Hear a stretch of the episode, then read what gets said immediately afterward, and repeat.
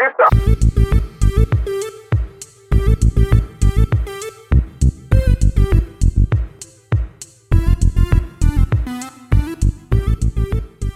Eh, Vidi. Aquí estamos un día más, contra viento y marea, desde destinos diferentes esta vez, ¿eh? desde mm, localizaciones geográficas ah, diversas. ¿Cómo estás? Cuéntame. Di- dispersas. Más que diversas. Más que, más que diversas, dispersas. Sí, sí, sí. Y esto no para porque la semana que viene también estaremos, estaremos en diferentes... Nosotros somos muy de movernos, ¿verdad? Mientras no Eh, paremos de grabar. Eso sí, eso sí es verdad. Eh, ¿Cómo lo llevas? ¿Todo bien? Pues muy bien, porque eh, ¿para qué vamos a engañarnos? Estamos de vacaciones. Es yo... En entornos pues, sin igual. Mm, ya, ya, ya. Estamos aquí disfrutando, la verdad. Que es lo importante. Que es lo importante. Quiz- Quizá no se me escuche igual. Ah, es Pero- verdad. Bueno, bueno, ahí les lo mencionamos a nuestra audiencia que cada día son, cada día son más, eh, Vidi. Siempre hay gracias, gracias. Más suscriptores. Exacto, más suscriptores, más followers, más eh, seguidores. eh, Mm, Sois grandes, eh, gracias, como siempre decimos. Y, nada, pues mira, Vidi, hoy, ya sin más ambajes, ¿Qué me vas a contar? sin paños calientes, nos tiramos a por ello. eh, lo primero de lo que te quería hablar eh, es eh, algo que, que lo he visto y tengo, como siempre, opiniones enfrentadas, pero quería, digo, primero voy a preguntar a Vidi a ver qué, qué le ha parecido a él. Eh, a lo que me estoy refiriendo es a ese tráiler que este fin de semana eh, sacaron de la Ah. futura película de Batman. Una nueva trilogía que he estado leyendo un poquito porque el tráiler es más bien así conceptual, ¿verdad? Solo han sido La como que sí. imágenes, trozos, tal. eh, de- Exacto, pocas conclusiones puedes sacar de la trama ni de. eso es, es un poco Nada. más. Ellos querían dar el feeling, decían, por lo visto. Bueno, primeramente, Sí. ya me puse a leer un poquito porque yo sabía que iban a sacar un nuevo Batman y tal. Había oído cuando. Eh, recordaba haber escuchado a Ben Affleck en una entrevista comentarlo y tal. Pero eh, el proyecto ha tomado. Ha ido, ha ido evolucionando y de lo que empezó hace año y medio, dos, ahora por lo visto es otra cosa todo completamente diferente. De hecho, eh, lo primero que me ha llamado la atención, sin haber visto o habiendo visto, sin haber- hablar de lo que es la imagen del tráiler, es que se supone que Ben Affleck era el que lo iba a escribir, es decir, iba a ser el guionista, el director y el protagonista.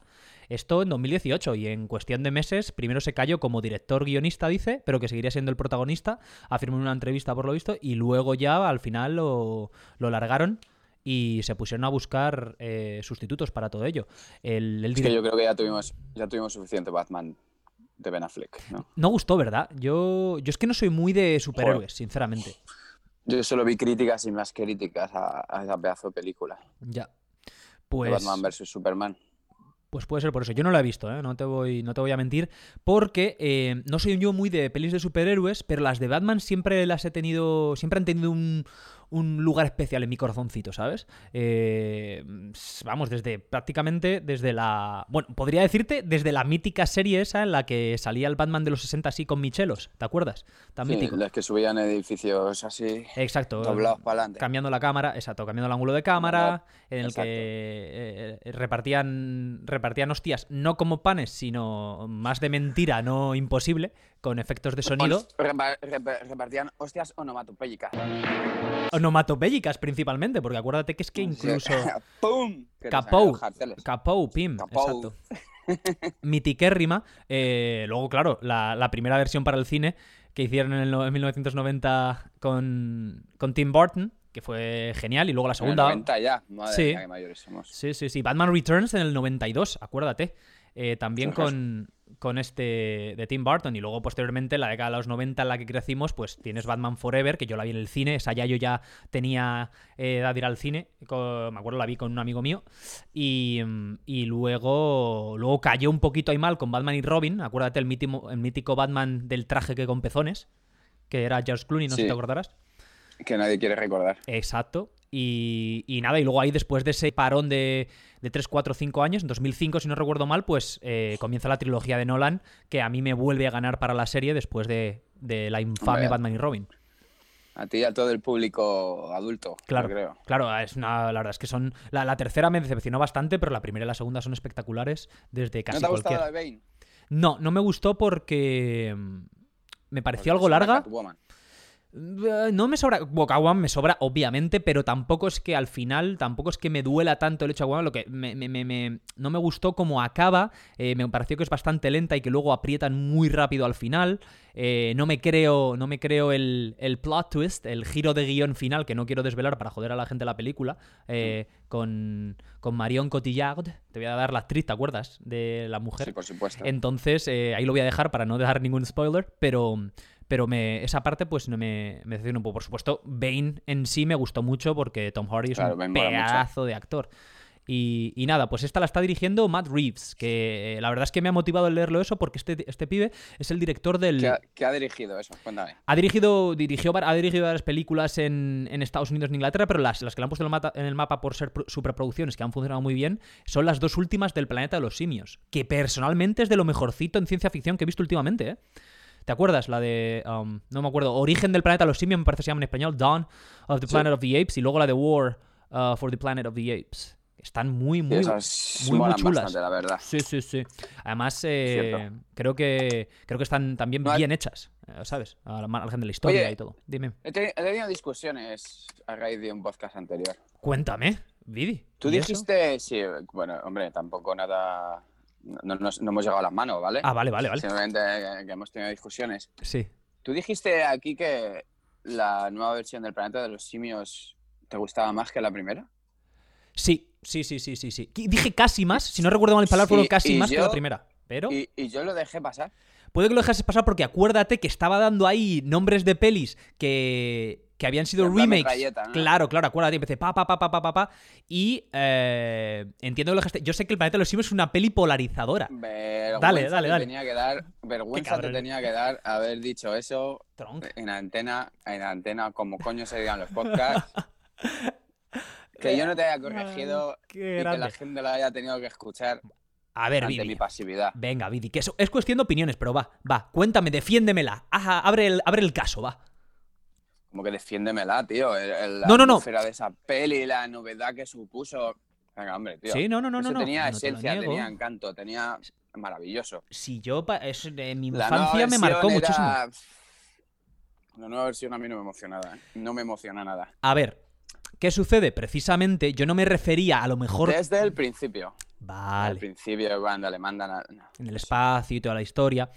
Sí, A ver. se mandan al mono, tal. Como yo lo veo, te cuento, ¿vale? Em, tell me. la primera, por supuesto, es una película maravillosa y rompedora eh, que, que, pues, que está en el imaginario popular de todo el mundo. Ahí, Charlton Heston al final, eh, con ese grito, ese alarido desconsolado. No queremos hacer spoiler, pero. Uy, uy, uy, uy, uy. No hagamos el spoiler, pero acuérdate cuando ve lo que ve. You maniacs!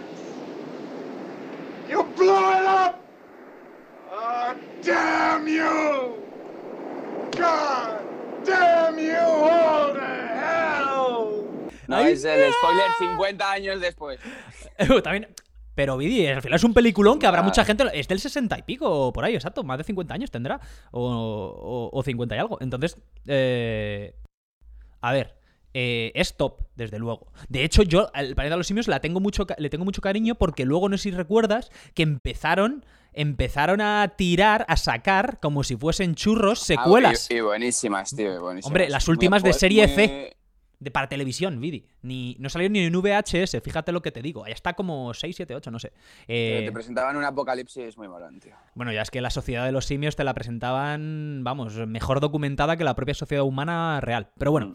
la cuestión está en que yo a lo que me refería es no solo a la, no, no, no tanto a lo mejor a la de primeros de los 2000 de Tim Burton, con Mark Wahlberg como protagonista, pero me refería, esa que para mí es una muy buena película, me refería sobre todo, más si cabe, a estas dos siguientes, que creo que eh, son eh, Bueno, muy, pero muy buenas. son películas.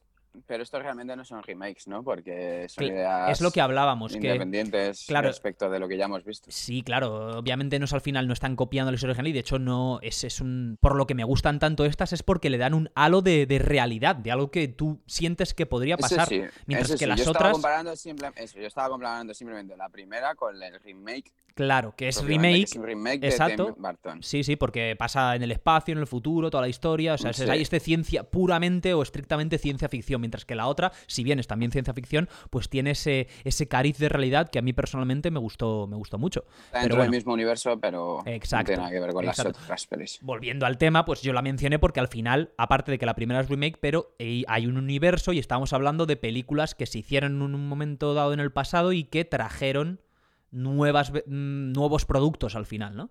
Eh, pero, pero bueno, vale, Vidi, está bien que, que lo has mencionado. Gracias a la gente ahí por, por ¿sabes? Espetarte. A veces hay que espetar. En la vida hay que espetar a veces.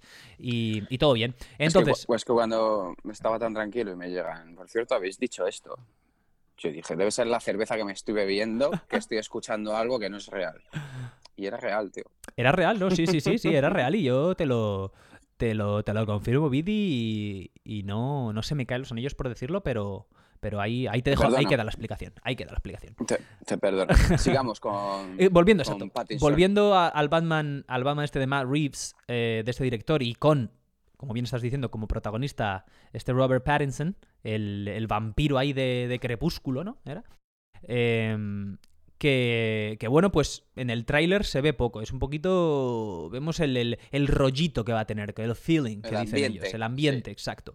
La y- factura así estética. Y nada, pues de ambiente muy bien, ya te digo. em, en la línea de Nolan, bajo mi punto de vista. Eso te iba a decir, eso te iba a decir. Recuerda un poco tal. Creo que Sí, lo han sí. querido oscurecer un poco más. Más si cabe. La sí. próxima, la próxima versión de Batman creo que va a ser así un plano apenas iluminado, ¿sabes? Vamos a ver sombras Sí, sí, sí. y sí. unos cuerdos. ¿Sabes, ¿Sabes también de lo que tiene, especialmente por las imágenes que nos ponen de Pattinson en, un momento dado, de la que tiene como mucha influencia también, ese, ese, rollo, ese rollo noir, ¿no? Es eh, de un- mi película, una de mis películas fetiches favorita, que es El Cuervo. Hay mucho del... Yo no tengo, tengo... mm, Se me queda un sabor ahí de cuervo muy, muy importante y muy Pues marcado. tienes razón, tío. Eh, te razón. ¿Verdad? Te fijas cuando al final sale Pattinson, que sale como así de, ladeado y, y- y Mm. tiene los, los ojos, en vez de tener solo los ojos pintados o directamente eh, los ojos pintados, los vemos cuando tienen el traje, pero generalmente no los muestran cuando no tiene el traje. Y ahí le vemos un poquito con el, con el rímel churretoso, Sí, es cierto, ¿verdad? Muy al estilo cuervo. Eh, y, y se le nota paliduzco, que obviamente le han metido maquillaje ahí eh, blanqueador, eh, claramente. Entonces, tiene ese toquecito. Ese toquecito del cuervo, bajo mi punto de vista, que bueno, pues que yo, como soy un amante de, ese, de esa película, pues, como ya he dicho en alguna ocasión, pues todo bien. A mí lo único que me fastidia, bueno, lo- los contras que yo le veo, al, mm, por un lado al tráiler y por otro lado al hecho de que haya un nuevo Batman. Al tráiler en sí es que tú no sé si te habrás percatado, porque yo es que me tuve que ir y digo, vale, yo veo ahí a un, un hombre haciendo ahí unas tropelías al principio, ¿verdad? Pero digo, ¿quién coño son los malos? O sea, no lo sé, me tuve que poner a lo mejor y digo, ah, vale, que es que este va a ser el que eh, sale al principio así como con una especie de, no sé ni cómo llamarlo, de máscara, pero es como, sí, Sí. eh, como una bolsa. Una bolsa Una exacto. O con cinta aislante puesta, o cinta de esta americana. Eh, pues es el es Enigma, otra vez. ¿Qué pasa? Ah, Enigma. inter- pues mola, tío. sí, sí, sí. Mola porque, bueno, vale, bien, mola porque exactamente es un malo de los, de los, de los top de, de Batman. También mola porque lo hace Paul Dano. Eh, no sé si te suena el chavalito este que, mm, así jovencito, que salió en la peli de, de Will Be Blood, esta de, mm, de Daniel Day-Lewis, ¿te, te acuerdas? Que hace como de, de No. despiadado hombre de petróleo, ¿no te suena? Bueno, es un actor muy, muy bueno. Pozos de ambición, dice. Pozos de ambición, no me acordaba el nombre, no quiero decir lo típico que digo siempre, ¿cómo es en español? Que luego parezco un flipat, que no quiero yo parecerlo, es Vale, que no me acordaba, pero se llama. ¿Sabes cuál te digo, no? este es el malo, tío. Este es el, el- el chavalito joven, claro, el malo en realidad es Daniel Day-Lewis, ¿verdad? Que es el protagonista al mismo Sí, tiempo. bueno, el, el- sí, sí. el- sí, pero la contrapartida al protagonista, exacto, que luego se hace pastor, o, ¿verdad? Que es como un chaval así joven, conservador y toda la historia. No contamos el spoiler de cómo acaba, que es maravillosa. No, no, quiero decir, perdona, quería decir, este es el malo de Batman. Ah, perdón, sí, exacto. Este, este va a ser el Riddler, el, el- enigma. Y por otro lado, porque hay dos malos, como, vi- como es muy a menudo tradición en las pelis de Batman, el otro malo, que sabemos confirmado, es eh, que sale en la peli en un fotograma. Yo lo he cazado y, y luego lo he parado y lo, lo- lo he confirmado en, en- leyendo en internet. El otro malo es el pingüino, Trunk, que está interpretado por Colin Farrell. Oh, mira cómo mola, tío. Sí, sí, sí. El otro día vi un meme muy guapo que decía. eh, foto. ¿Cómo era? foto grabada del, del rodaje de Batman del pingüino. Y era una foto de Jesús Gil, tío. Es que era buenísima, tío. Es que era el pingüino de la peli de Batman antigua, clavado, tío, clavado. Y mem- memorable interpretación por parte de Danny DeVito, que quede, que quede claro, otro actor maravilloso. Eh, Tendrás que poner ahí las dos imágenes, tanto de Danny DeVito como de ya tú sabes. Ya tú, ya tú sabes, papi. Em, sí. Entonces, Por eh, por un lado, pues eso. Los malos eh, son esos y, y apenas nos los muestran. Eh, además, se le une el hecho de que de todos los malos que ha habido en las pelis de Batman, mi favorito precisamente, pero porque yo soy muy fan del actor en sí, es el enigma de Jim Carrey, tío. Pero, tío, porque todos queremos a Jim Carrey. Todos queremos a Jim Carrey, pero su A pesar- interpretación, su interpretación es top en esa película, por favor. Pues, en, en esa y en todas. Porque has visto cómo está Jim Carrey, ¿no? Sí, tienes razón. Con bien. las teorías, las teorías conspiracionales y todas. esas Bueno, acaba de sacar un libro autobiográfico que según él es ficticio, pero en el que da un montón de datos y nombres reales, pero nos vamos del tema si empezamos a hablar de Jim, que Jim El próximo tiene... día Jim Carrey. El próximo día hablamos Pues de de, la movida Jim- de Jim Carrey y todos esos actores que eh, de repente ven la luz y empiezan a Bueno. hablar sobre el orden que nos gobierna y todo eso. Joder, es que me, me empiezas a... Otro día. Por, vale, porque, Otro día. porque Jim Carrey, como le admiro mucho, me sé bastante bien su vida, tronco, y tiene una vida fascinante. Pero bueno, hablamos otro día de Jim Carrey, exacto. Em, entonces, por ese lado, digo, uff, mejorar el de Jim Carrey va a ser difícil.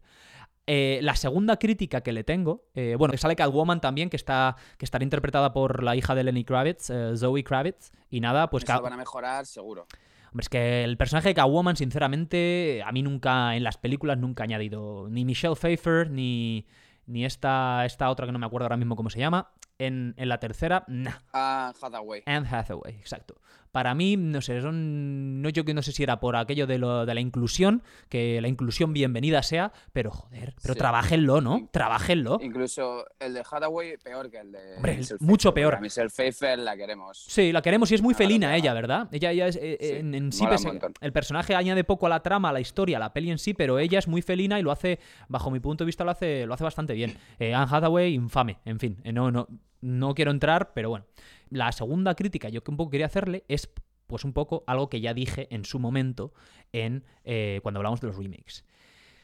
Este es un, es un reboot que están haciendo y esta película va a ser la primera de una nueva trilogía ya confirmada por Warner Brothers, eh, eh, Víctor, que va a ir saliendo en los próximos años, luego otras tres peliculazas más de, de Batman que van a calzar. Y digo yo, o sea, ¿cuánto pueden, cuánto pueden ordeñar la vaca? ¿Cuándo, cua- ¿Cuánto se van a cansar, eh, Vidi? Mm. Porque es que, ¿qué, qué nos van a contar? ¿Cómo van a mejorar al Batman de... sí, hon- Honestamente, Vidi, ¿cómo van a mejorar al Batman de Nolan? Ya, tienes razón. Que Pero ¿y si sí, lo mejoran? eh, vale bien, es- exactamente, tiramos los dados, lo que hablábamos, el, eh, cuando los remakes que a veces se arriesgan, el riesgo sale bien, pero aún así, tronco, yo no sé. eh, eh, hay mucho talento Sí, metido, muchos ah, millones. tirado de, de otra, de otra No idea, sé. de otra- Claro, porque, es, eh, joder, es que si hacen otras tres de Batman, o sea, ¿hay cuántas? ¿Dos, cuatro, tres, siete? Bueno, las dos de Ben Affleck son dos, ¿o cuántas son? ¿O una? ¿Siete? O... Sí, Es una, ¿no? Una. Ocho. eh, van, van a ponerse en... Bueno, una y luego está la de. Vale, pues La que salen todos juntos. ocho y media. Ah, sí, Que no de la Liga de la. Justicia, algo de eso, ¿no? Sí, que no he visto. Tronk, te pones en 12 y media, 13 películas de Batman. eh, vamos a ver, ¿cuándo se acaba de ordeñar esa vaca? ¿Vidi? ¿Cuántas hay de Spider-Man? Bueno, es que Spider-Man, eh, vale, no hablamos. Pero no hablamos, pero porque tampoco, pero te repito, porque además, al final Spider-Man pues, es muy... Spider-Man pertenece a ese tipo de pelis de superhéroe que a lo mejor yo o, soy de la opinión de Martin Scorsese y las denosto un poco, ¿no? Las, las pongo, las, Sí, las hago de menos. A lo mejor las estoy haciendo de menos. Eh, pero es mi opinión. eh, las de Spider-Man, pues ahí también, hay- aún así Sí, hay es como menos, más para pero... familia, ¿no? Es como eh, Y que, party y que hay claramente una vocación por esta vaca se ordeña hasta... Por hacer Claro, dinericos. Claro, Sí, No claro. por hacer un producto que digas, madre mía, te voy a sorprender con el superhéroe que te voy a mostrar. Este es el tema, que es un poco, lo has descrito perfectamente, recuerdo una entrevista de Nolan en la que dice, viene a decir algo muy similar a lo que tú acabas de decir, que él quería eso, ¿no? Hacer algo groundbreaking, como mostrar un Batman como nunca se le ha mostrado. Y eso se ve plasmado en su película porque ejecuta de manera eh, sublime el bueno de, de Nolan. Pero bueno, Nolan probablemente este es al top 5 de directores de la historia, bajo mi punto de vista, ¿eh? Eh, un Sí, sí, sí, sí. talento brutal. Bueno, dicho queda, vamos a ver cómo va evolucionando. También la película, por cierto, eh, he leído, y, y es, es- es- es importante decirlo, que eh, la han retrasado. Iba a salir en junio del año que viene, la han Sí, es retrasado a octubre eh, mm, como víctima, como, como consecuencia del coronavirus. Eh, De hecho, creo recordar que fue la única película que no eh, cancelaron el estreno con lo del coronavirus. Fíjate. Que en plan que lo mantuvieron todo hasta que se fue toda la mierda. Claro, claro, claro, claro. Pero claro. yo me acuerdo que lo hablaba con mis amigos de es la única película que no han cancelado, tal, que siguen adelante. Ya, ya, ya. Pues. Que, tienen, que se la están jugando. Ajá. Se la jugaron para nada, vamos. Para nada, porque claro, no sabía lo que se les venía encima. Eh, yo escuché también que estaban intentando mantener las fechas porque hace un- unos meses, eh, ¿cuándo fue? Sería a lo mejor a principios de mayo, escuché un podcast eh, de Dax Shepard, que es un actor eh, que tiene un podcast así bastante famoso, eh, al que fue Zoe Kravitz, la que va a hacer de Catwoman. Y, Sí, sí. y- y lo hacía ya desde Londres porque allí es donde estaban filmándolo al parecer y los tenían en cuarentena y solo salían a rodar y tal y estaban intentando continuar con la producción porque estaban todavía filmándola. Este este hace tres meses. Al final, el pues eso, el coronavirus mm, jodiendo todo y a todos, pues no se libra ni Hollywood, Viti. Hombre, solo Ah, faltaba que se liberara Hollywood. Claro, pero, pero mira, intentar librarse, intentaron. Eh, pero bueno. Y, y nada, pues quería hoy hablarte también un tema.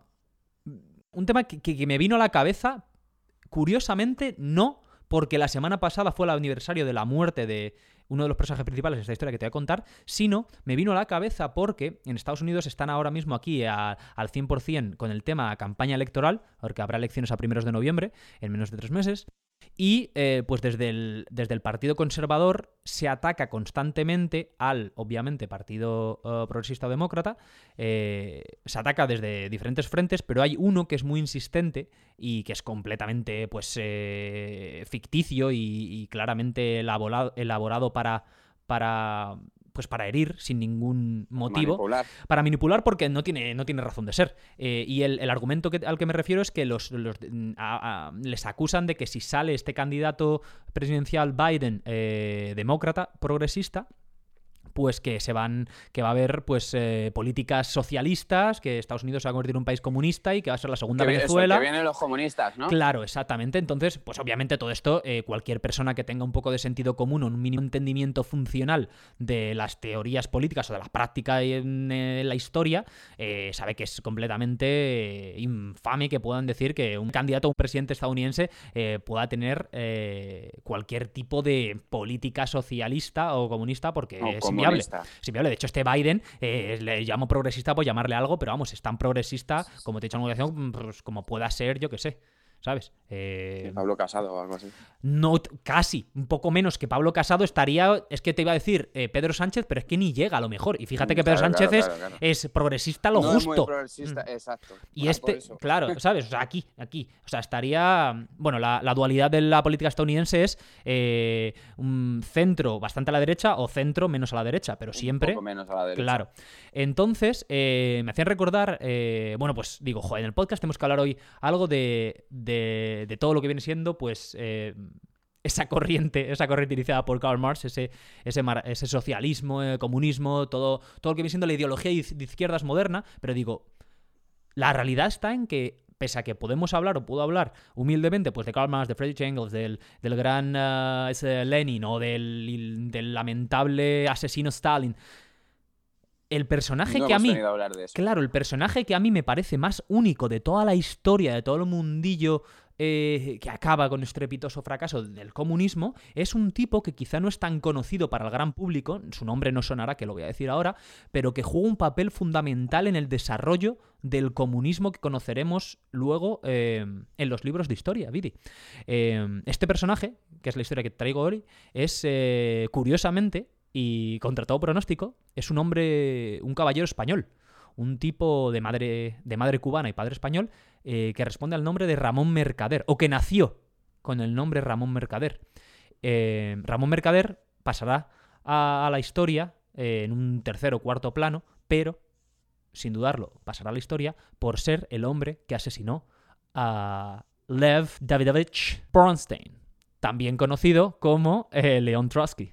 Eh, Trotsky es eh, mucho más conocido, obviamente, porque es. El uno- Barbas. Exacto, es padre o copadre de la eh, Revolución Rusa y de. De octubre. Exacto, y de la y de los principios comunistas que posteriormente vertebrarían la Unión Soviética y que influirían, por supuesto, también a Cuba y a Venezuela, en este caso, a todo, a todo, a todo lugar que ha tenido ah, una, car- una vertiente comunista o directamente comunista como nación.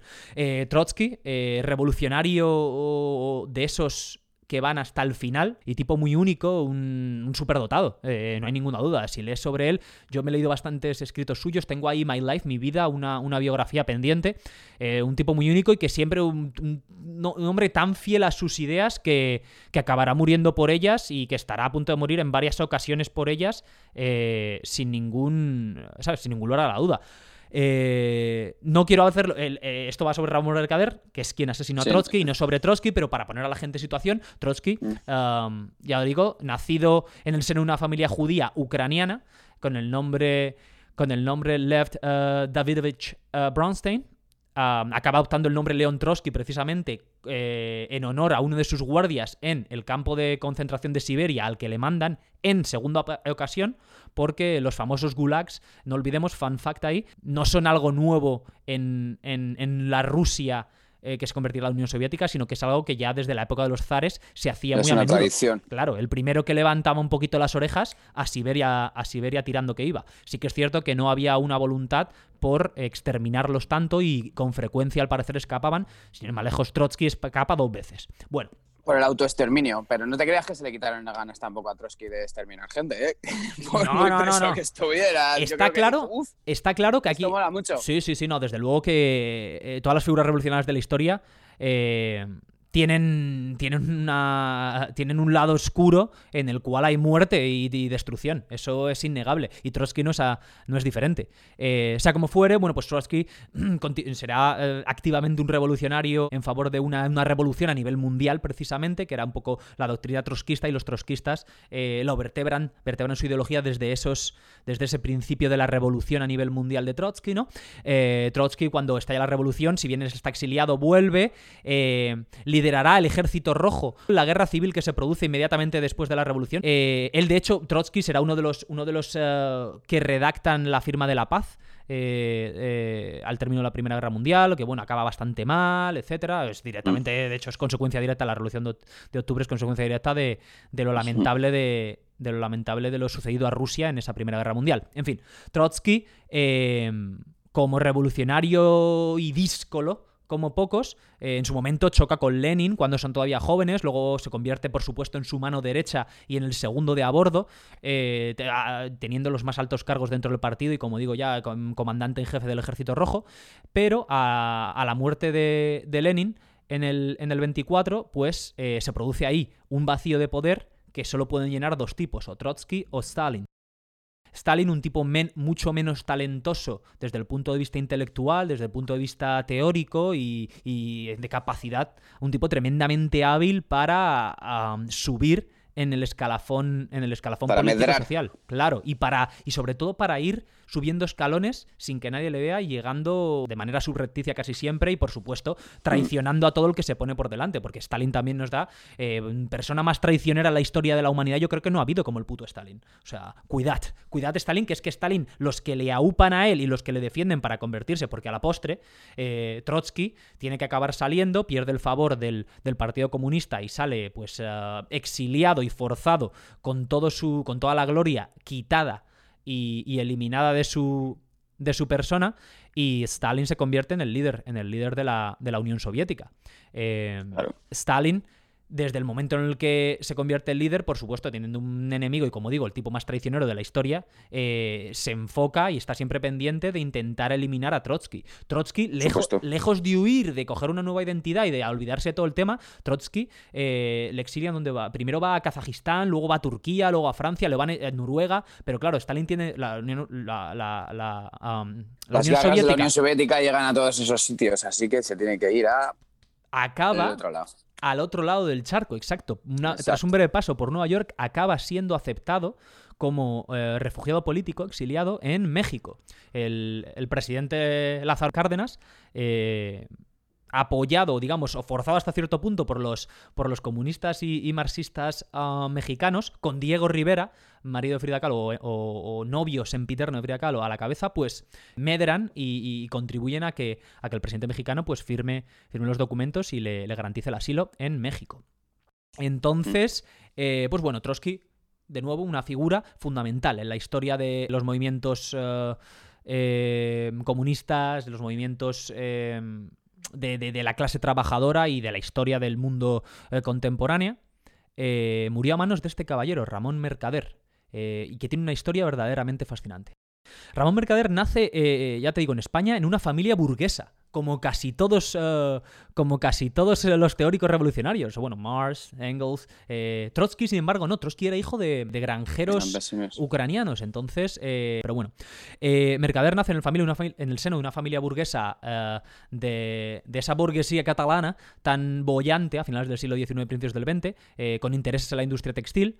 Y, y bueno, pues mm, en principio una infancia de un niño burgués, pero desde ya mm, los 5 o 6 años, eh, la influencia de su madre, que a la postre determinará toda su vida de manera, eh, voy a decir, total y triste, desgraciadamente, eh, su madre, Caridad del Río, o Caridad Mercader del Río, eh, ya digo, eh, mm, mujer nacida y criada en Cuba, que acaba emigrando con su familia a España poco antes de que, de que se pierda la colonia cubana, eh, era una persona que está por todo lo que yo he leído y visto, está claro que era una persona con problemas mentales serios. en un momento dado, el matrimonio tremendamente infeliz, eh, el padre se da la mala vida y acaban perdiendo eh, los mercaderes sus, sus eh, factorías de la industria textil y acaban pasando penurias. ella en un momento dado la tienen que ingresar en un manicomio, amenaza con suicidarse, con cinco churumbeles. Ya, pero se supone, ah, pero se alega que la meten en un manicomio para evitar que vaya a la cárcel. Claro, hay ahí pues un poco una polémica en por qué acaba en el manicomio, porque es algo que ella obviamente eh, está con, tremendamente en contra y de hecho es lo que hace que nunca perdone a, su familia ah, Exactamente. y, inicie una vida exacto, exacto, y que inicie una vida, una vida pues diferente de cero, ¿no? Ella después de esta breve estancia en el, en el manicomio ya, ya ella eh, con una marcada ideología comunista, ¿no? Y, militante, porque era una persona como muy de extremos, por lo que podemos leer, ¿verdad? Era una señora de armas tomar hasta cierto punto y que cuando su matrimonio eh, va en picado, ella empieza a buscar alternativas con las que ocupar su tiempo y su cabeza, y es cuando entra en contacto con la bohemia, con la vida bohemia em, eh, barcelonesa, catalana. barcelonesa, y cuando empieza a frecuentar determinados círculos que la, que la acabarán convirtiendo o convenciendo de hacerse eh, pues la comunista más, más fiel, ¿no? Em, mm. ella, con sus hijos todavía pequeños, se va a Francia eh, Ramón, ya adolescente, obviamente va con ella y allí en el sur de Francia, primero en un lugar llamado Dax y luego en Toulouse. Eh, por aquí saludito a mi familia de Toulouse, por cierto. Os quiero, os aprecio. Eh, pues en Toulouse, el bueno de Ramón Mercader acaba su, formación y se convierte en metre de hotel. un tipo tremendamente un tipo tremendamente refinado y que con una educación pues muy esmerada. Era, aparte de hablar español y catalán, hablaba francés e inglés por lo visto perfectamente. Perfectamente. Ajá. Eh, tenía pues inquietudes intelectuales desde esta época adolescente y, principios de edad adulta. Él ya se considera como persona de izquierdas, marxista, eh, si bien no es hasta su, vuelta a España en 1931 para trabajar, como bien decías, en el Hotel Ritz de Barcelona de, de Metre Hotel. Eh, ahí es cuando ya empieza un poco a ir más allá en el espectro en el espectro político comienza a frecuentar amistades comunistas se afilia a un grupo de juventudes comunistas y empieza a moverse en empieza pues, un poco a formar parte de los primeros actos eh, comunistas de su vida. Como consecuencia, pues será detenido y pasará una breve estancia en una cárcel en Valencia. Sale poco después, pero sí que es cierto que pierde su trabajo en el Ritz y que vuelve, pese a tener toda esta educación y ser este, tener este aire burgués que tiene, al parecer era como muy bien así, era como alto, se supone que era, era bien parecido, era elegante, ¿no? Exacto, tenía, tenía ese, ese savoir que tienen los burgueses del siglo XIX y principios del XX. Eh, mm. Sea como fuere, en realidad lo que le hace a él de verdad ya cambiar y pasarse al, al lado oscuro, si se quiere, es el estallido de la, de la guerra civil De la guerra civil. española, sí. eh, el cual es para él una oportunidad. Él, él lo ve como, como tal. Él tenía al parecer en su juventud aspiraciones militares, pero bueno, no se le da. Eh, dicen que por lo visto también lo intenta en España, pero su afiliación eh, comunista le, se lo impide, etcétera. El caso es que llega la guerra civil y ve su oportunidad.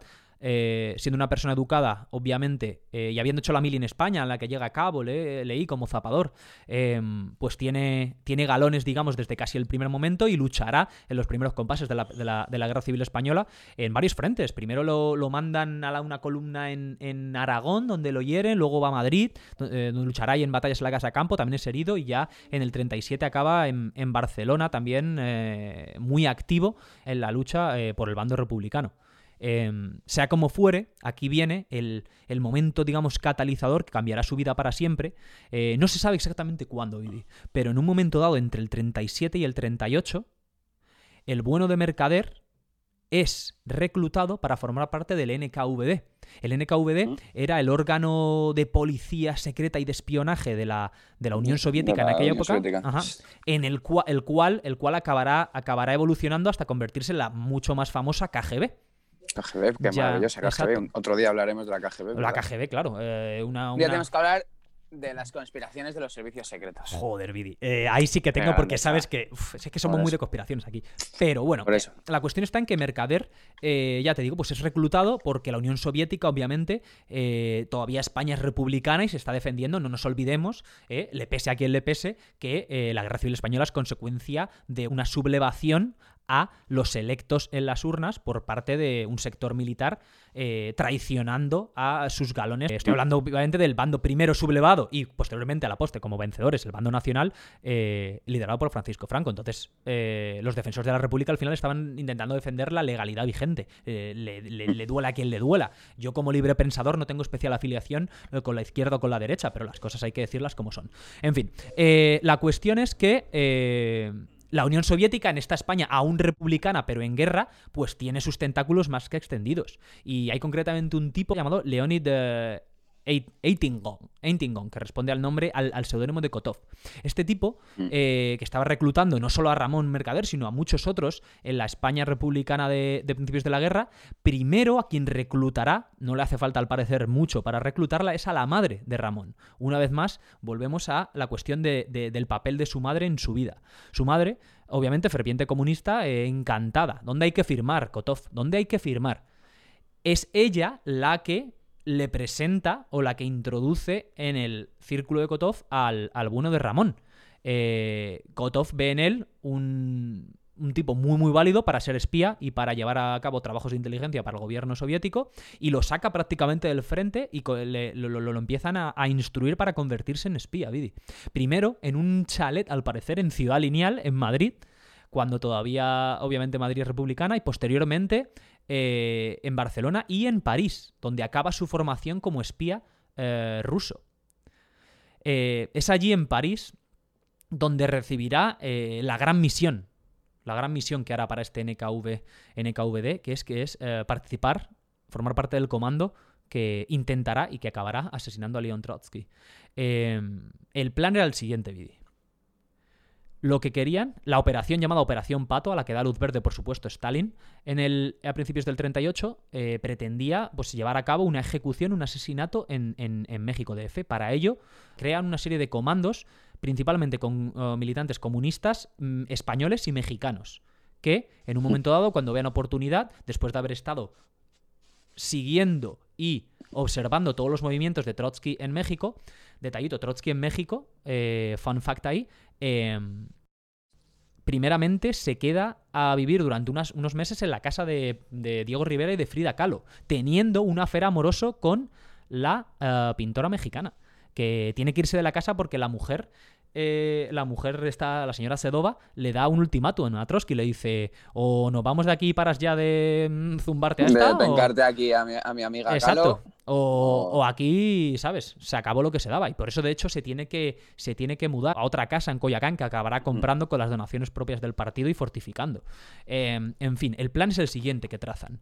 Para acercarse lo máximo posible a Trotsky, mientras que hay una serie de pistoleros que intentarán, eh, que intentarán asesinarlo por, digamos, por las, por las bravas, el plan... Y que fallarán. Exacto, y que fallarán. El plan en lo que a Ramón Mercader se refiere, rebautizado ya, Ramón Mercader pierde su identidad, digamos, la pierde voluntariamente, obviamente, y pasa a ser un uh, burgués de, de, la, de, la, clase media alta belga llamado Jacques Mornard, que es un fotógrafo y, y que, tiene, que viene de familia diplomática.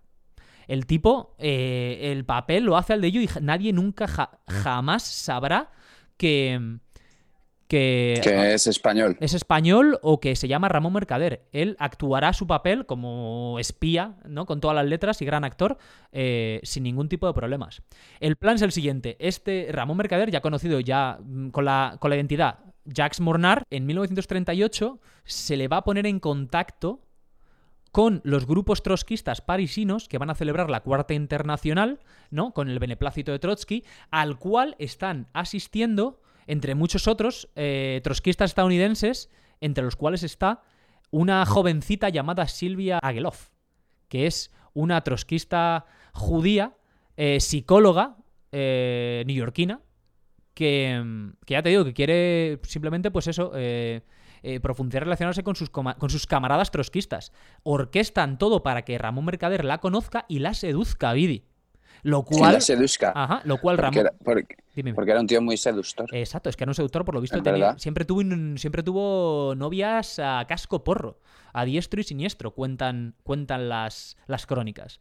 Entonces, dicho y hecho, el bueno de Jacques Mornard eh, el primer día la conoce, el segundo la corteja y el tercero la dice que está enamorada y el cuarto ya son novios. Ahí comienza esta relación y ella en un momento dado, cuando acaba, cuando acaba su, su business en París, tiene que regresar a Nueva York y Mercader continúa. Que si cartas de que te quiero mucho, que me quiero casar contigo, que lo dejo todo por ti y ya habiéndose iniciado la Segunda Guerra Mundial, pasa a...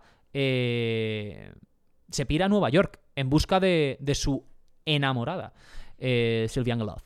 ¿Por qué eligen a esta mujer, eh, Sylvia Love? La eligen porque su hermana que se llama Ruth Ageloff, era la secretaria, una de las dos secretarias de Trotsky en uh, México. México. Sí, sí, sí, sí, sí. Entonces esa era la vía un poco que tenían eh, para, pues para poder acercarse lo suficiente a Trotsky y entender el círculo para poder perpetrar el asesinato.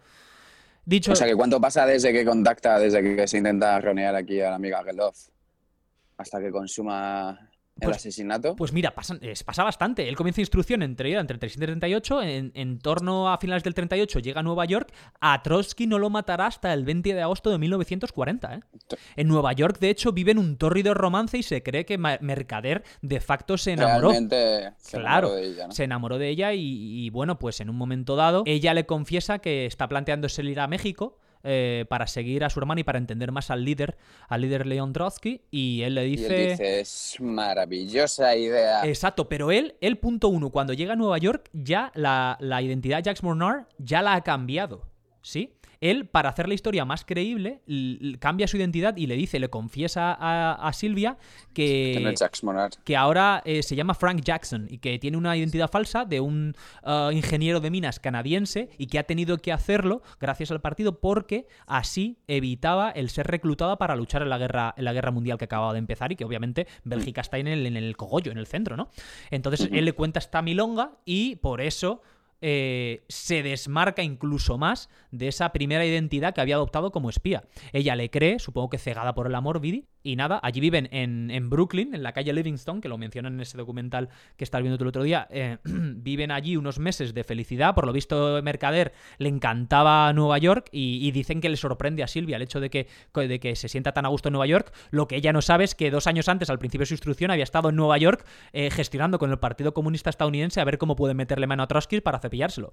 Pero bueno, eh, llega el año 39 y entonces deciden, eh, ya te digo, mudarse a México, ella para conocer más de cerca al líder, al líder Trotsky, y, Mercader hace como que, eh, bueno, venga, va, nos vamos, pero al parecer él dice, bueno, es que yo no tengo nada que hacer en México, yo no soy trotskista, me voy, te voy a seguir porque te amo. Grande Atención. esa habilidad, ¿eh? Atención Que- a la habilidad de, de- subrepticia de de entrenamiento. hacerte creer que voy porque tú quieres. Claro, claro, claro. ¿Cuántos, habré- ¿Cuántos habremos hecho eso? ¿Cuántas veces? De, Sí, sí. Joder, Pero- venga, no. Pero no tantos han, pero no tantos han sido entrenados para ello. Y en este caso Sí, Mercader lo eso es verdad. ni, hemos estado dos años ahí. tipo, Eh, claro, de. A ver si le da por irnos a México. Cuidad.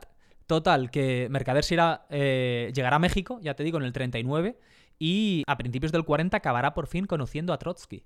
Eh, ya te digo, en un primer momento, él actuando como un hombre de negocios estadounidense que viene allí acompañando a su mujer y que, bueno, que hay un empresario, eh, perdón, estadounidense, canadiense, hay un empresario neoyorquino con el que tiene vínculos y con el que cree que podrá eh, entrar en negocios allí en, en México y al parecer pasan unos meses en los que él a Trotsky ni lo quiere ver, o sea, completamente jugando ahí, siguiendo su papel, Sí, sí, sí. haciendo como que él no es trotskista, a mí dejadme, dejadme, no me interesa la política. En un momento dado es cuando él ya ahí poquito a poco, eh, saludando, pasa por casa tal y empieza pues, ah, digamos, a entablar un, un pequeño contacto con Trotsky. Al Una principio, relación. exacto, al principio no la hay a Dios, luego va creciendo y, y Mercader hace ver a Trotsky como que se empieza a interesar por las ideas eh, trotskistas.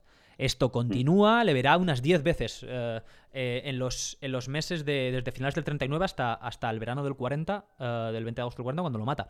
En un momento dado, Mercader, entre- mientras esto está pasando, hay un primer intento de asesinato de, de ya, con Mercader recién llegado, de Trotsky. Eh, un, un pintor y también eh, stalinista contumaz llamado Siqueiros, David Alfaro Siqueiros, eh, eh, junta a un grupo de 15-20 eh, camaradas comunistas antitrotskistas y entra allí a, a, metra- a los Peaky Blinders. Exacto. eh, Entra a los Peaky Blinders. Guns a blazing.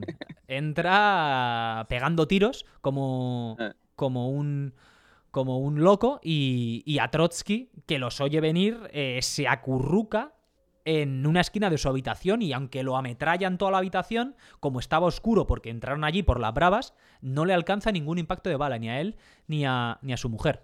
Eh, Vaya es- preparación en comparación con la de nuestro colega Mercader. exacto, ¿eh? eh, una chapuza. En la- eh, una la chapuza. Y la cruz, chaval. Sí, sí, sí. Stalin, por lo visto, indignado. Vete a saber, igual a estos, a los que quedaron vivos, eh, se los cepillarían, quién sabe. En Tuvo fin. que decir Mercader, mira, después de lo que me estoy currando esto, si vieron estos cutres y se lo cargan así, Sí, claro, claro, claro. Mercader, si bien, si bien probablemente dijese eso, él también, por lo visto, según cuenta, eh, he estado viendo um, un documental en el que habla mucho su hermano pequeño, Luis Mercader. sí, Luis él, Mercader. Ajá. Él, eh, al parecer, tenía una angustia, especialmente a partir de este atentado fallido, de este intento fallido. eh, una angustia brutal porque dice, claro, lo que pasa, eh, lo que pasa automáticamente con eso, Trotsky ya está bastante protegido por el Partido Comunista Mexicano. Ya sí que deja el triple. Claro, fortifican toda la casa esta de Coyoacán en la que está, eh, le ponen ex guardias extra, siempre no es se como deja que te solo. ponen la, la misión de Hitman en nivel difícil. Eh, bien. Antes estaba en nivel normal, ahora es nivel difícil. Así es, Claro. así es. Eh, entonces, nada, pues pasan unos meses en los que intentan darle vueltas. Caridad del Río, ya también en México, forma parte del comando en el que está, en el que está su hijo. Y nada, al final deciden que tiene que hacerlo un- una persona, uno solo, y el que más confianza tiene y el que creen que puede ejecutarlo es el bueno de, de Mercader, eh, Frank Jackson ahora. Eh, y así lo hace. En una visita a Trotsky le dice que quiere escribir quiere escribir unos artículos para periódicos con marcado carácter trotskista y se los quiere enseñar. Va, cinco días antes de ir ya para matarlo, va a llevarle los escritos que escribe, se cree mal a propósito para que Trotsky cuando los revisa le dé muchas notas y le diga, tengo que hacer correcciones. Exacto, entonces le hace correcciones y le dice, por favor escribe a la máquina que no entiendo tu, que no entiendo tu caligrafía, ¿sabes? Y Mercader los eh, coge este feedback, eh, lo redacta a máquina toda la historia y, ya te digo, en la tarde del 20 de agosto de 1940, eh, con un calor al parecer y una humedad más que notable en México, Mercader eh, sería llevado por, en un coche seguido por su propia madre a, a la casa de, a la casa de Trotsky. Entraría, pese a ya te digo al calor, con traje, chaqueta y gabardina, eh, entraría a la casa de Trotsky para ver al para ver al viejo líder, al Barbas. En un momento dado, cuando entran a ese escritorio en el que había estado solo cinco días antes, le, le da, en un- saca de su bolsillo esas cartas, esas, perdón, esos artículos. En el otro bolsillo tenía una daga de 30 centímetros y en, el, en dos bolsillos interiores hechos a tal propósito de esa gabardina llevaba una pistola y un piolet con el mango cortado para que le entrase en ese bolsillo creado para tal efecto. Um, Ahora y- comentamos eso. Ajá. Y en el momento en el que le da los documentos, eh, Trotsky empieza a revisarlos y al parecer Sí, se va a la ventana, ¿no? A por un poquito más de luz. se va a la ventana por un poquito más de luz, ya con 60 años Trotsky muy intensamente vividos. En ese momento se aprovecha, aprovecha el, el flan, el manojo de nervios eh, mercader, saca el piolet. No se, no se sabe muy bien por qué saca el piolet tío, y no o sea, la daga. Tú tienes una pistola, tienes una daga Sí. y tienes un piolet para matar a una persona. Que no sé quién le dijo, llévate un piolet o el- Porque encima le dijeron, No entiendo. No, le, no hay le propusieron que, que, que le pegara un tiro. Claro. Y le pareció mal. Y Sí. le pareció mal. Pero le pareció mal Porque le pareció mal porque al- porque lo que querían era un asesinato de guante blanco limpio Sí, y el, el claro. tiro obviamente le delataba. Eh, porque los, porque la, la casa siempre estaba llena de gente. A Trotsky rara vez le dej- en teoría no lo querían nunca dejar solo, pero era el propio Trotsky el que se saltaba su- sus medidas Porque de tenía su seguridad. guardia. Claro. Entonces, Pero, o sea, eh, Tú tienes una daga, una pistola y un piolet y se te ocurre que a lo mejor que puedes hacer es coger el piolet. tío. Pues sí. Y así lo hizo. Por la espalda, eh, cobarde y, ruinmente, eh, Mercader blandió el piolet y con todas sus fuerzas le, le asestó un golpe, un golpe con la, con la parte de pico que, lejos de matarle en el acto, ni siquiera lo dejó inconsciente. Eh, Trotsky, en el momento en el que siente el impacto en su nuca, que le penetró solo 3 centímetros, yo no sé cómo le pegaría, pues supongo que le pega con toda su fuerza, 3 centímetros solo, eh, da un alarido brutal, eh, vienen los guardias, a Mercader le encienden el pelo como si no hubiera mañana y Trotsky, ya bañado en un charco de sangre, pierde la conciencia pocos minutos después. Claro. Trotsky nunca recuperará la conciencia y morirá al día siguiente como consecuencia de esta, de esta herida mortal de necesidad en la cabeza. Mm. En ese momento empieza pues la larga travesía por el desierto de, de Ramón Mercader. Su madre tiene que irse automáticamente de, de México. Él es metido, bueno, es... eh, No, su madre que estaba fuera esperándole exacto, su madre estaba fuera. sí, en sí. el coche. Correcto, o correcto, sea, como sí- he mencionado. Si tenían fe que le saliera bien. Claro, el- claro, claro. Eh, El sigilo. Exacto. Obviamente, cuando ven el remuelo, su madre, otra, otra militante comunista que iba con ella y el resto de personas que estaban en un segundo coche, se piran de allí. eh, claramente ya no pueden hacer nada. Bueno, la misión está cumplida porque al final Trotsky muere a las horas al día siguiente y tienen que irse cuanto antes estos antitrotskistas. Eh, Mercader queda allí. um, él llevaba un papel en el, que, en el que decía el por qué lo había hecho, redactado directamente desde la Unión Soviética. De hecho, se, se dice que esa carta que tiene escrita, la que da las razones, habla de que, pues de que Trotsky había traicionado a la revolución, de que al conocerlo se había dado cuenta, él, de, él, él como... Sí, de que es algo personal. Exacto, es algo personal porque se siente decepcionado con un líder que si bien él creía revolucionario, eh, ha sentido que lo que ha visto allí en carne, en carne y hueso es un tipo que solo quiere vivir la vida, eh, de darse a los placeres, dice la carta, dar- darse a los placeres y tratar de aprovecharse de los que están a su alrededor y le admiran. Esto ya te digo, redactado directamente desde, desde la Unión Soviética y que será muy similar a lo que aparece en Pravda, el diario único y oficial de, de- de la Unión Soviética, al día siguiente, ¿no? Eh, obviamente orquestado todo por Stalin y para eh, ensuciar y eliminar el carácter el carácter de líder y de hombre top de la revolución de Trotsky. Mercader pasará siete meses en los calabozos de, de la comisaría más cercanas, en los que es torturado día y noche constantemente. Al parecer de esto nunca terminará de recuperarse y seguirá teniendo, tendrá pesadillas y episodios de enajenación mental toda su vida y de, de pesadillas eh, que cuentan ¿no? su hijo, sus hijas, que salen en otros documentales y que hay artículos escritos sobre ello. Eh, después de siete meses lo pasan al, al- al penal de Lecumberri, ¿eh? como el mítico jugador del Compostela, y ah, allí pasa cuatro años ya en este penal con relativa comodidad, porque la Unión, desde la Unión Soviética ya se han ocupado de eh, eh, untar a todo el que había que untar para que le den una buena celda, para que tenga acceso a buena comida, libros. eh, se pone hasta gordo, cuentan, cuentan los, los guardias que, que lo tenían, que lo tenían a su cargo. ¿Qué pasa? ¿Y ya, ¿Y ya está condecorado en la cárcel? Bueno, oficialmente a él le ¿O le prometen. condecoran? Bueno, a, Sí, ¿no? a él Kotov le promete que se le condecorará con el más alto. con la más alta. Con la más alta pasa. medalla, claro, con la más alta medalla que existe en la Unión Soviética, que es, eh, que es la, la estrella de héroe de la Unión Soviética. Aquí te doy un dato Sí. curioso, Vidi. Eh, Mercader, contra lo que pueda pensar la mayoría de la gente, no es el único español que recibió el más alto grado de honor de la, de la Unión Soviética. El otro, que lo conseguirá mientras Mercader está en este largo, en este largo periplo en la cárcel, es un caballero llamado Rubén Ruiz Ibarruri. No sé si te suena el apellido, es el hijo varón y único hijo superviviente eh, varón de la pasionaria, Dolores Ibarruri, que luchará como jabato en la Segunda Guerra Mundial, por supuesto, como, como líder comunista eh, para la Unión Soviética. Que además también tiene, por cierto, un asteroide, que también leí ahí como fun fact, dedicado a él, Mercader, después de, después de cuatro años.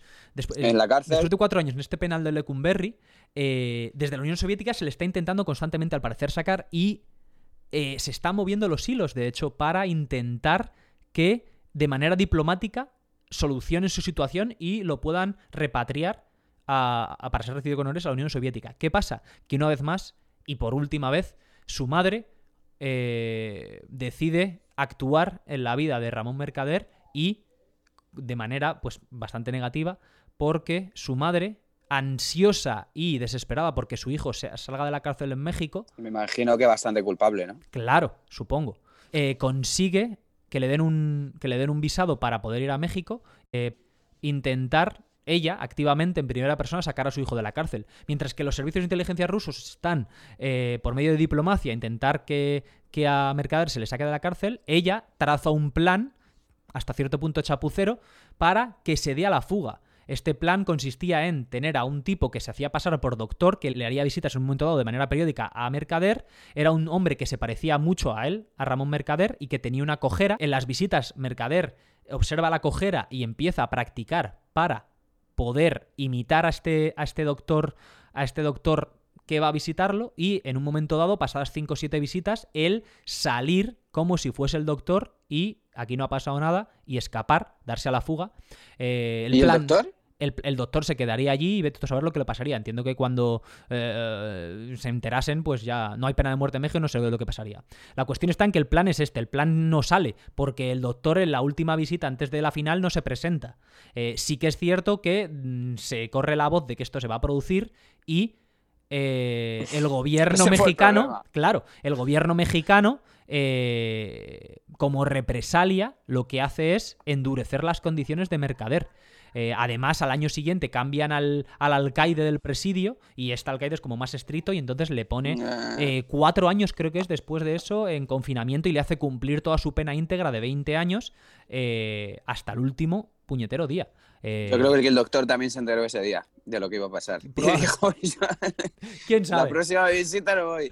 Así es. Eh, total, que un Ramón Mercader que ha pasado sus mejores años eh, en la cárcel en México, en 1960 sale de la cárcel eh, y eh, vía Cuba y, Checoslovaquia llega a la Unión Soviética y en Moscú será recibido con honores de héroe y se le pondrá se le pondrá esa estrella. Si bien Stalin ya ha muerto y la Unión Soviética ya en el 60 se encuentra en un periodo de revisionismo que hará que Mercader tenga que temer por su vida por el resto de sus días, porque muchas de las personas que ayudaron a Stalin y que fueron eh, directamente mandos del, del periodo stalinista serán purgados siguiendo la estela de Stalin que purgó todo lo que todo lo que pilló, eh, todos los que eh, se unieron a él, todos los que le apoyaron para alzarse con el poder, eh, grandes, grandes generales durante la Segunda Guerra Mundial que lideraron el Ejército Rojo hasta la victoria. Se cepillará a lo que hay, cualquier, cualquiera que él creyese que pudiera ser una más mínima amenaza o un problema para su liderazgo, al gulag o directamente fusilado. En fin, ¿qué Que pasa? esa es una tradición que les está costando dejar atrás, ¿eh? Es- es- pero es que es, bueno, Porque todavía... si no, mira, mira, Sí, lo de Bielorrusia, ¿no? nowadays. Sí, sí, Sí, sí, sí. Claro, claro, claro. Esto es algo, esto es algo muy, muy ahí. um, Muy de la idiosincrasia rusa, ¿eh? sí, sí, sí, está como muy Vamos dentro. sacar- Les gusta mucho matarse entre ellos mismos. Sí, el y, espio- y la oposición, sobre todo, la, El espionaje. acabar con la oposición. Sí, sí, sí. Eh, sea como fuere, Ramón Mercader vivió los últimos años de su vida. eh, bueno, primeramente allí en Moscú, eh, si bien su condición de héroe le dio una serie de beneficios, vivía de manera acomodada, tenía eh, eh, pues todo un poco lo que quería. Al parecer, el haber recibido esa, esa estrella de héroe de la Unión Soviética le permitía pues una paga vitalicia, vivir en el buen barrio, servicios médicos, un poco lo que necesitase. Vivió allí durante unos años, si bien nunca se adaptó, él no hablaba ruso y ya te digo, siempre estaba temeroso de que le de que hubiera represalias contra él. Colaboró con los comunistas españoles allí exiliados, pues en, la redacción de, por lo visto, un libro con respecto al Partido Comunista Español. Eh, siempre, siempre sin mencionar quién era. Él nunca, nunca volvió a utilizar el nombre de Ramón Mercader. De hecho, como muere, él es como Ramón Ivanovich López. Era, es el nombre que hay en su lápida, en el cementerio de los héroes en Moscú. Él nunca volverá a ser Ramón Mercader. porque así lo había jurado en su, en su, en su entrenamiento, ¿no? Eh, entonces, eh, Mercader al final conseguirá, él siempre eh, en su edad, en su, etapa, en su, vejez, él querrá volver a, su Cataluña, a, ver el mar, a ver el mar Mediterráneo, pero nunca lo conseguirá. Eh, lo máximo que conseguirá es un visado para dejar la Unión Soviética e irse a Cuba, donde también como héroe vivirá de manera, de manera muy holgada y con relativa paz, hasta que un cáncer de huesos en La Habana, Cuba, acaba con su vida en el 78. Eh, Es muy gracioso, Dime. porque no sé si lo ibas a comentar ahora, Sí. Bueno, dime. que muere de cáncer, Sí, sí. pero Ajá. que eh, eh, corre el rumor de que el cáncer se le provocó un reloj que le regalaron los rusos infectado de polonio. ¡Wow! No lo sabía esto, Vidi. O sea, y esto nos conecta con ayer mismo. Mm, Acuérdate del... del envenenamiento en Bielorrusia, ¿no? Sí, tío, de, lo- de los muchos envenenamientos ¡Wow! Sí, el, el, por parte de Rusia sí, últimamente, el tío. opositor este que murió también en, en El Londres. periodista aquel, tío, sí, sí. acuérdate, que todos tenemos la imagen Exacto. del hombre hecho polvo. Qué horror, sin tío. pelo. Eh, Pero bueno. Sí, y pues no, no lo sabía. Gracias por compartirlo, vídeo. ¡Wow! Me lo apunto este datito. Um, y ahí acaba la historia de Ramón Mercader, un tipo que ya te digo, influenciado por su madre, se le diagnostica en un momento dado, mientras está en México 20 años preso, se le diagnostica, aparte de por brotes psicóticos, eh, se, le diagnostica un, se le diagnostica un complejo de Edipo muy fuerte. Sí, y ¿no? él, sí, él tendrá, pues bueno, al final acabará muy mal con su madre y no, no le perdonará nunca que por culpa de su madre tiene que chuparse 16 años más en la cárcel. Eh, su madre eh, Sí. era verdaderamente es, es- es- un personaje muy, muy loco y maquiavélico. Tengo aquí una, una cita eh, que me gustaría leer. Cuando deciden que Ramón va a ser uno de los líderes de este plan para matar a Trotsky, eh, tiene una conversación con su madre en la que le dice, terminada la guerra, quiero quedarme a vivir en Mm. España, dice Ramón. A lo que su madre responde, tú no eliges, ninguno de nosotros elige, solo hacemos lo que dice el partido. Ramón dice, me niego. Su madre responde, métete esto en la cabeza de una puta vez. No piensas, solo obedeces. No actúas por tu cuenta, solo ejecutas. No decides, solo cumples. Tú serás mi mano en el cuello de ese hijo de puta de Trotsky. Mi voz será la del camarada Stalin. Y Stalin piensa por todos nosotros. Esto es lo que le dijo su madre antes de comenzar su periplo eh, como líder del comando para, para acabar con Trotsky. Eh, después de veintipico años que llevaría, o treinta, comiéndole la cabeza de la misma manera, quizá ni lo sintió, ¿no? Sí que es cierto que cuentan también un, un fun fact, es que como, como rito como rito para convertirse en espía y para abandonar su identidad, que también su madre le dice Ramón Mercader ha muerto, eh, es lo último que le dice. Dice, Ramón Mercader murió y cuidado, de esto no se sale. Le dice su madre antes de despedirse de él cuando se va a iniciar las cuando se va a iniciar lo- los trabajos para para llevar a cabo la operación. Allí en París, antes de marcharse a Nueva York, posteriormente a México, etcétera, el último paso para su iniciación como, como espía del NKVD es que un perro que su propia madre le había regalado, al que llamó Brunete en honor a la batalla, eh, y al Sí. pueblo madrileño, eh, le pega un tiro para demostrar que Ramón Mercader. no, primero le quería, Bueno, claro, primero le quería. primero le para, ya, pero para establecer lazos con el perro, ¿sabes? Ah, claro, bueno, exactamente, claro. Le regaló un perro, un perro anteriormente, eh, el cual es su perro durante A años. eso me refería, que no es que le den un perro tal, le dan un perro al que quiere. Toma un perro para que lo mates, obviamente. que no, que es muy trágico, esto es muy lamentable. Y aquí Creo acaba. hay un- Dime, dime, Vidi. Hay un, respecto a esto, hay un libro que se llama El hombre que amaba a los perros. ¿En serio? ¡Wow! Fíjate, sí. Y- pero ¿y que es- habla precisamente de... Cuenta, cuenta. Sí, sí. Habla de, eh, del exilio de Trotsky Ah, y, su- y lo que le pasó con Mercader en México. ya, ya, ya, ya, ya. Muy interesante, pues ahí queda recomendado también para nuestra audiencia. Vidi. Así que nada, y, y bueno, pues ahí, ahí queda la historia de la historia de ese, de ese tipo, de ese, del español que mató a español Trotsky. ilustre. Ilustre o infame, dependiendo. Hombre, Sí, a día de hoy infame porque pocos estalinistas quedan, vamos, eh, supongo, no sé eh, dónde quedará alguno, pero bueno. Eh, un, un hombre que también, si bien infame, lamentable, mezquino, se quedan cortos no los adjetivos, también fiel hasta el final a sus ideas. Ramón Mercader nunca cedió a las torturas y nunca confesó ser quien era, eh, Vidi. Y pagó, ya te digo, los mejores años de su vida en la cárcel y las torturas y la precariedad, pero jamás confesó. Había sido bien entrenado, supongo, por, por los servicios de inteligencia del Sí. Antes de irnos, Vidi, aunque hoy queríamos hacer un pod corto, Vamos fatal de tiempo, pero es que o lo comentamos ahora Tenemos- o exacto. Mañana, mañana es tarde. Igual mañana es tarde porque estamos todos, todos los que nos gusta el balompié, estamos en ah, estado de shock. Eh, te Y los dejo. culés y los culés, los culés como tú más sí cabe. O sea, que Vidi, coméntalo. Eh, comenta esa Ayer estaba noticia. yo en este precioso lugar en el que estoy de vacaciones, metidito en mi piscina, escuchando las noticias de fondo. y dicen que Messi ha mandado un burofax al Barça diciendo que se pira. Me giré así y dije, está pasando. Está pasando. Ha llegado el momento. Que ya nos temíamos todos. Que ya nos temíamos todos y, no- y- y sabíamos que iba a pasar. Y después de lo del otro día más. Pero es que hay que aceptarlo. Messi se va del Barça, tiene 34 añitos. Eh, él ha, ha llegado Kuman, ha echado a Suárez. Va a hacer un equipo que a ver si quedamos terceros. Y, y yo creo que habrá dicho el chico, mira, tengo 34 años. Cuando estos quieren hacer un equipo que aspire a algo, voy a tener 36 o 37. Me voy a un equipo a- a- antes de que esté acabado a ver si puedo ganar otra Champions. Yo es que lo veo hasta normal, tío. O sea, que tú te lo crees, Vidi. Yo es que todavía no me lo creo. Yo creo que, yo creo que esto es eh, Messi tirando de la cuerda, Pa' echar a- tensando. Pa' echar a Bartomeu. O bien para. Hay Porque múltiples no- motivos por los que puedo hacerlo. O bien para echar a Bartomeu. No será- O bien para dejarle a. Kuma, para dejarle a Kuma- para dejarle a Kuman claro quién manda. O bien para. Mira, para dejarle a. Kuman claro quién manda, no revolucionas el mundo del deporte. Es que, bueno, Sabes que esto se está hablando de esto hasta en Qatar, yo creo. literalmente. En Estados Unidos eh, abriendo la- los periódicos de deporte. Em, Sí, ¿verdad? Sí, sí, sí, la ESPN, tal. Eh, amigos diciéndome, wow, ¿has visto lo de Messi? Eh, bueno, yo es que creo que a Messi le ha dolido, y te digo lo de Kuman, lo de decirle quién manda a Kuman, no solo por, por mover Roma con. Santiago, sino porque lo de su mejor amigote, Suárez, le habrá dolido muchísimo. Una decisión que no entiendo yo tampoco, Vidi. ¿Tú, tú qué ves al Barça? Yo Porque al final al Barça no lo veo. O sea, ¿se ha arrastrado tanto Luis Suárez por el campo como Para, para. nada, pero ¿qué dices? Para nada. Los Además, números ha marcado- Luis Suárez- eh, tú dejas a Luis Suárez este año y aunque Ajá. no te juegue todos los partidos, ni sea el, el delantero centro titular, pero te va a hacer muchísimo, ¿me entiendes? Te va a hacer muchísimo y te va a explicar un poquito al que venga detrás. No lo entiendo, Vidi. y te aseguras Messi.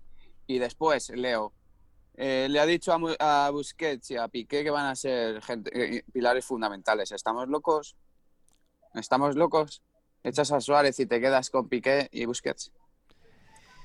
Es Ah, que, mira, no sé, no bueno. sé. Bueno, estoy viendo, es que estoy viendo que aquí. deberíamos, Suárez, deberíamos aceptar. sus números, perdona Que que, que lo, que lo deje claro, sí, que es sí. que yo digo, igual es que no me los había mirado, pero digo, igual es que a lo mejor es porque la No, temporada que no, que no, infame. que no, que En Liga, 28 partidos, 16 goles. En Champions, 7 partidos, 5 goles. Eh, no sé, en total, Sí, 36 tío. partidos, 21 goles.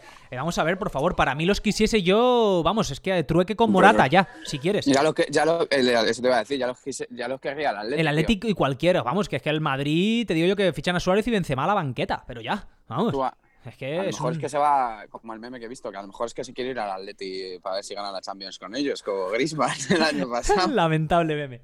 Eh, Griezmann que se convierta automáticamente, si de verdad Messi se va, en la piedra angular del proyecto de, de Novita porque, y, de, y de Tintín. Es que vaya, vaya chiste, tío. Yo no me. Hostia, es vaya verdad, tronco. es que es verdad. tío. Tronco, vaya chiste. Yo creo que Novita no va a aguantar un mes más, ¿eh?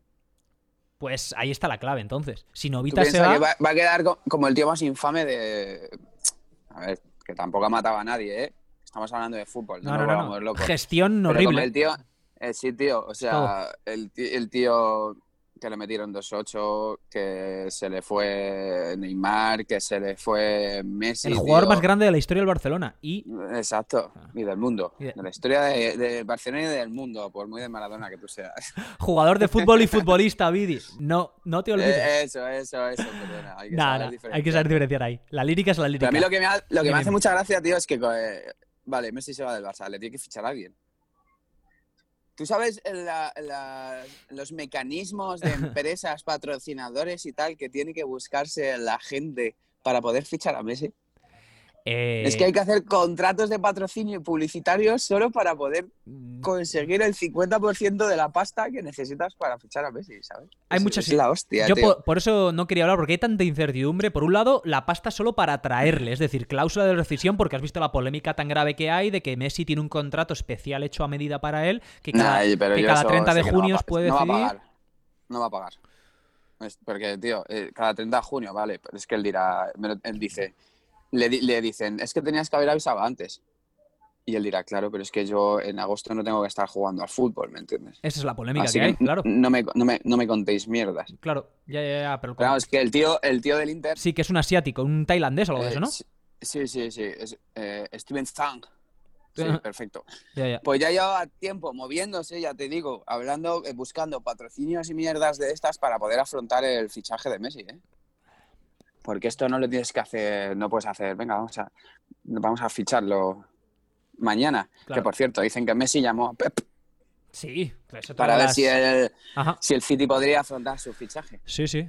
Eh, sí, es otro de los que suenan con más fuerzas. eh, con más fuerza, el City o el Inter. eh, bueno, y la vía estadounidense, la vía china también están por ahí en segundo plano, ¿no? Si lo que quieres hacer pero a la vida estadounidense y a la China se puede ir dentro de dos años, amigo. Yo por eso, de hecho, yo, de- de- yo ahora, como, como al final se vaya, vamos, que el otro día hice otro podcast. eh, Como que- que al final se vaya, que se va a ir seguro. ¿Tú crees que se va seguro, Vidi? Te veo. Espérate, ¿no? No, yo creo que ya se ha ido. Ya se ha ido. Para ti no, no hay, no hay vuelta atrás. digo completamente convencido. No, maniobra, solo nada. Queda, solo queda la- el lío este de los ¿Cómo? 700 kilos. De cómo se de va, los ¿no? 700 kilos.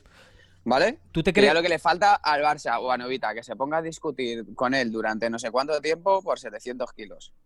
Que es mucho dinero, pero que va a dejar la, que va a ser el como... Va a hundir a Bartomeu en la miseria más absoluta. Sí, se sí. va a recordar siempre como el tío que hizo que se fuera Messi. Bartomeu tiene todo que perder y poco que ganar.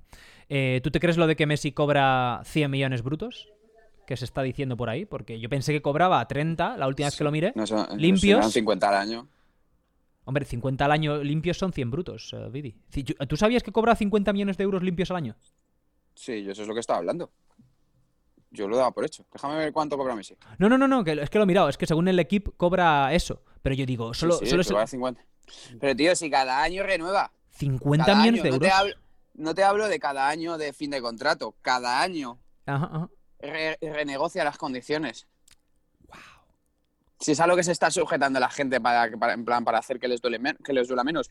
Bueno, se va el tirano del vestuario. Ah, sí, sí, sí. Es cierto que Ujú, que hay lo que dicen de que, la, de que todo el presupuesto del Barça, el 80% es la plantilla de primera división, con todas las secciones que tiene. Claro, no, bueno, sí. sí. Y si de estos 50 kilos se te van en Messi, Que son 100. fíchame jugadores. Claro. Fíchame jugadores. Tráeme jugadores buenos que quiero ganar la Champions. O sea, que es cierto. se me va toda la pasta en tu sueldo. Que sí, tío. Madre mía, pues eso, eso sí que lo hace mucho. Bueno, Messi obviamente tendrá que irse perdiendo dinero. O sea, no nadie le va a pagar so- eso. Hombre, claro que sí, pero yo creo que ya se puede permitir irse perdiendo dinero, ¿no? Si ese ya lo que tiene que hacer es intentar ganar la Champions al equipo que se vaya los dos siguientes años Yo no me lo creo y luego irse, que sí, seguro, y luego ya irse a su Argentina a disfrutar de la vida, tío, hasta que digan, me aburro de jugar al fútbol, que os den. Pues veremos lo que pasa, Vivi. Yo te digo, yo quiero esperar acontecimiento. Por eso tampoco quería yo mencionarlo mucho porque digo, es que no, estoy en shock todavía. ¿eh? Como aficionado al fútbol. Y mira, ni, ni, ni culé que soy. Pero, pero ahí queda, ahí queda. Seguiremos informando, ¿no? Vamos a ver cómo de Yo evoluciona. te digo una cosa, Dime. yo vi irse a Ronaldinho, pensé que eso no lo podríamos superar nunca, Claro, y míranos, y míranos. claro. No sabías lo que venía detrás, claro. No sabíamos nadie lo que venía detrás. Eso No, tío, a lo mejor ahora el París eh, ficha a Messi y nosotros a Mbappé. O a lo mejor el París ficha a Messi y el Madrid a Mbappé y yo me paso a los bolos o al snooker, que le gusta mucho a un colega mío, que se tira las horas ahí muerto viéndolo. Eh, si eso pasa, Vidi, dime, dime dónde, se- qué canal se sintoniza. ¿Verdad? vamos, no me jodas. pues nada, tronco, pues yo creo que vamos a ir dejándolo. Pues ¿Qué opinas? Ja, está muy bien. ¿Te has fijado que yo cada vez estaba en un entorno, vamos, eh, hemos empezado de tarde, Sí. yo bien iluminadito Sí. y he acabado que me tenía que acercar aquí solo para Eh, que sí, se vea la cara. lo he visto. pero- No te quería decir nada, pero bueno, lo importante es que pese a estar fuera de casa y no tener el equipo y estar ahí con tu gente y toda la historia, eh, como eres una- un hombre auténtico, has estado al pie del cañón y te lo agradezco Quizás, y quizás se cuele algún ladrido y cosas de esas, pero vamos. Pero bueno, somos, aquí somos dog friendly, aquí nos gusta, amamos a los perros. Pues nada, Vidi, que lo dicho. Gracias otra vez por estar ahí remoto. Eh, la semana que viene, a tope, una vez más. No, Nos vemos pronto. Nos vemos prontísimo en persona. Tenemos sorpresitas para las próximas semanas. Audiencia, eh, estar, ahí a- estar ahí atentos. Como siempre decimos, no olvidéis eh, suscribiros si no os habéis suscrito. eh, Darle al like. darle al like, comentarios, si nos hemos dejado, hemos cometido algún error, nos hemos dejado cositas en el tintero que nos está encantando. Mucha gente de todas partes del mundo nos pone comentarios de, de detalles que no habíamos mencionado, que enriquecen, ¿eh? Enriquecen lo que, pues las historias que contamos, que, que es lo que nos gusta al final, contar historias y que la gente se sienta participe y las disfrute. Así que nada, como siempre decimos, llevad cuidado tronquetes y nos vemos en el próximo pod. Adiós. Saludos a todos.